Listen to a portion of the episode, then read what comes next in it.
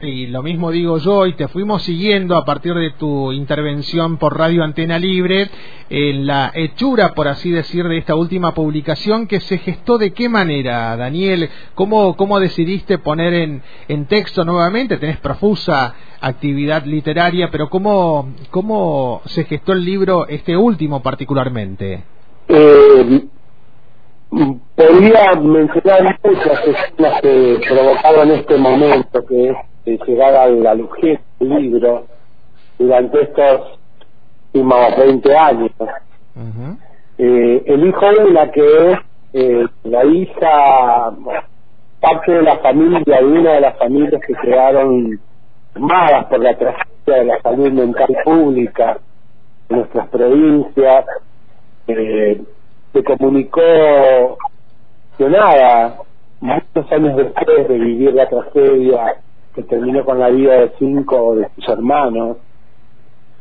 Eh, y en esa emoción también puso por escrito eh, lo que pensaba una vez media después que le había pasado a su familia y lo que pensaba de lo que le había pasado y lo que decía respecto al territorio, el territorio, la geografía, nuestra historia, nuestra política.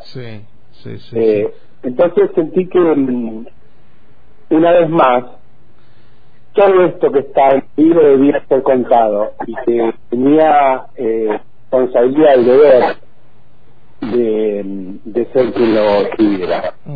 Bueno, elegís un nombre significativo también desde esto que nos está señalando el territorio. Hablas de desierto de nuestra locura. ¿Cómo, cómo se gestó ese nombre?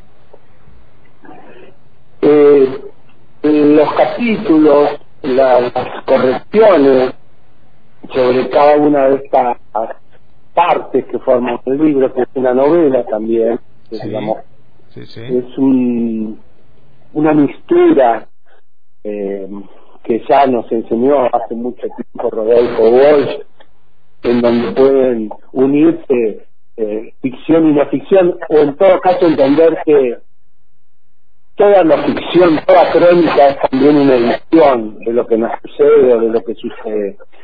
Y, y este nombre se gestó eh, al ver que aquella historia que nos dio eh, desierto hace más de 150 años y con ese nombre habilitó la conquista del desierto, ese nombre que no daba que había y que había culturas, que había pueblos que fueron desarmados.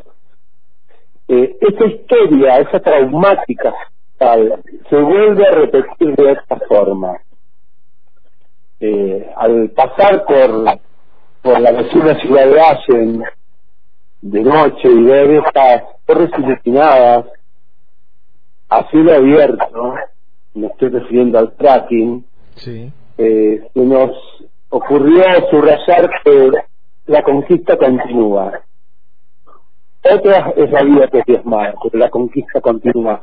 Siguen considerando, como hace poco un funcionario hizo en su discurso, que este desierto en el que vivimos van a conquistarlo es Daniel Sanz, docente de la Universidad Nacional del Comahue, activo partícipe del proyecto de Radio Antena Libre, que nos está contando de esta producción literaria que por, por, fortuna la fuimos escuchando a través de la radio y desde ahí te quiero preguntar, Dani, cómo fue esa experiencia de ir contándola también a través de otro formato que no es el textual que ahora nos estás presentando, sino más bien sonoro. Eh, Antena Libre una vez más dio cuenta de su perfil eh, no solamente comunitario, sino universitario, disciplinar, me gusta pensar.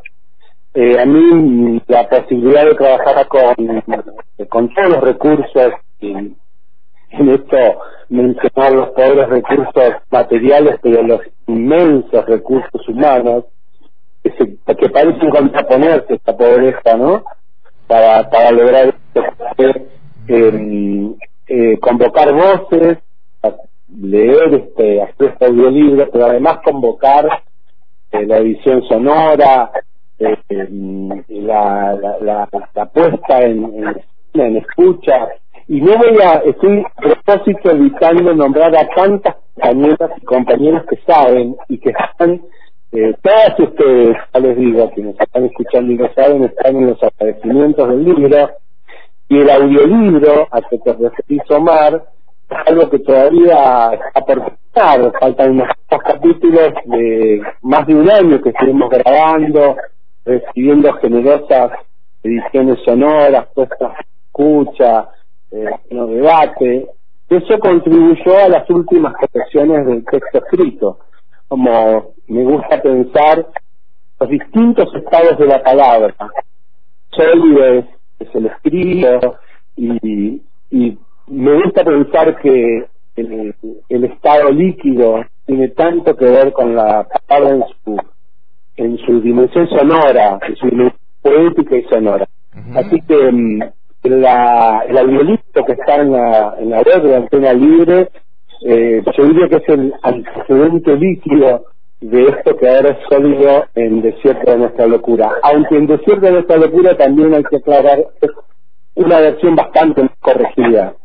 Eh, no sé si mejor, en todo caso, para, para que sea gráfica la, la forma de acercarse. Con el peso específico de cada palabra. ¿Cómo hacemos para hacernos del libro, Daniel? Eh, bueno, está en una venta mm, a, través de internet que es pública en, en los links que estamos compartiendo. Y mm, también hay acá en, digo acá porque en este momento estoy en Buenos Aires justamente en el viaje que me permitió hacerme con la con la editora y, y ver los algunos números algunos volúmenes. Entonces también está la posibilidad de comunicarse con nosotras eh, a través de la radio, es una buena, todos los jueves seguimos saliendo en nuestro micro el violento oficio de decir, eh, en nuestra página de Facebook o en Instagram, y entonces ahí también, eh, como a mí me gusta de manera personal, eh, hacer el, encuentro con el libro. Seguro. Bueno, viste cómo es antena, ¿no? Que por ahí eh, la, la, gente que escucha no tiene activa participación a través del teléfono, como suele suceder en otras emisoras, pero cada vez que aparece alguna intervención de, de gente amiga, siempre hay algún mensaje. Y ya hemos recibido dos o tres pidiendo tener acceso a ese libro, así que eh, seguramente en, los jueves a la tarde o, en, la mañana también vamos a promocionar cómo hacernos eh, de, esta última publicación de Daniel Sanz. Te mandamos un abrazo, Dani querido, y gracias por este contacto con la radio tan temprano. Agradecido, Omar, y un abrazo fraterno. Que pronto seguramente nos haremos. Seguro, un abrazo. Docente investigador de la Casa de la Universidad Nacional del Comahue Daniel Sanz está presentando su última producción en breve. Toda esta información en www.antena-delmediolibre.com.ar. Las tardecitas de Buenos Aires tienen ese, qué sé yo, viste. Salís de tu casa por Arenales, lo de siempre, en la calle y en voz. Cuando de repente, de atrás de un árbol, me aparezco yo. Mezcla rara de penúltimo lingera y de primer polizonte en el viaje a Venus. Medio melón en la cabeza, las rayas de la camisa pintadas en la piel, dos medias suelas clavadas en los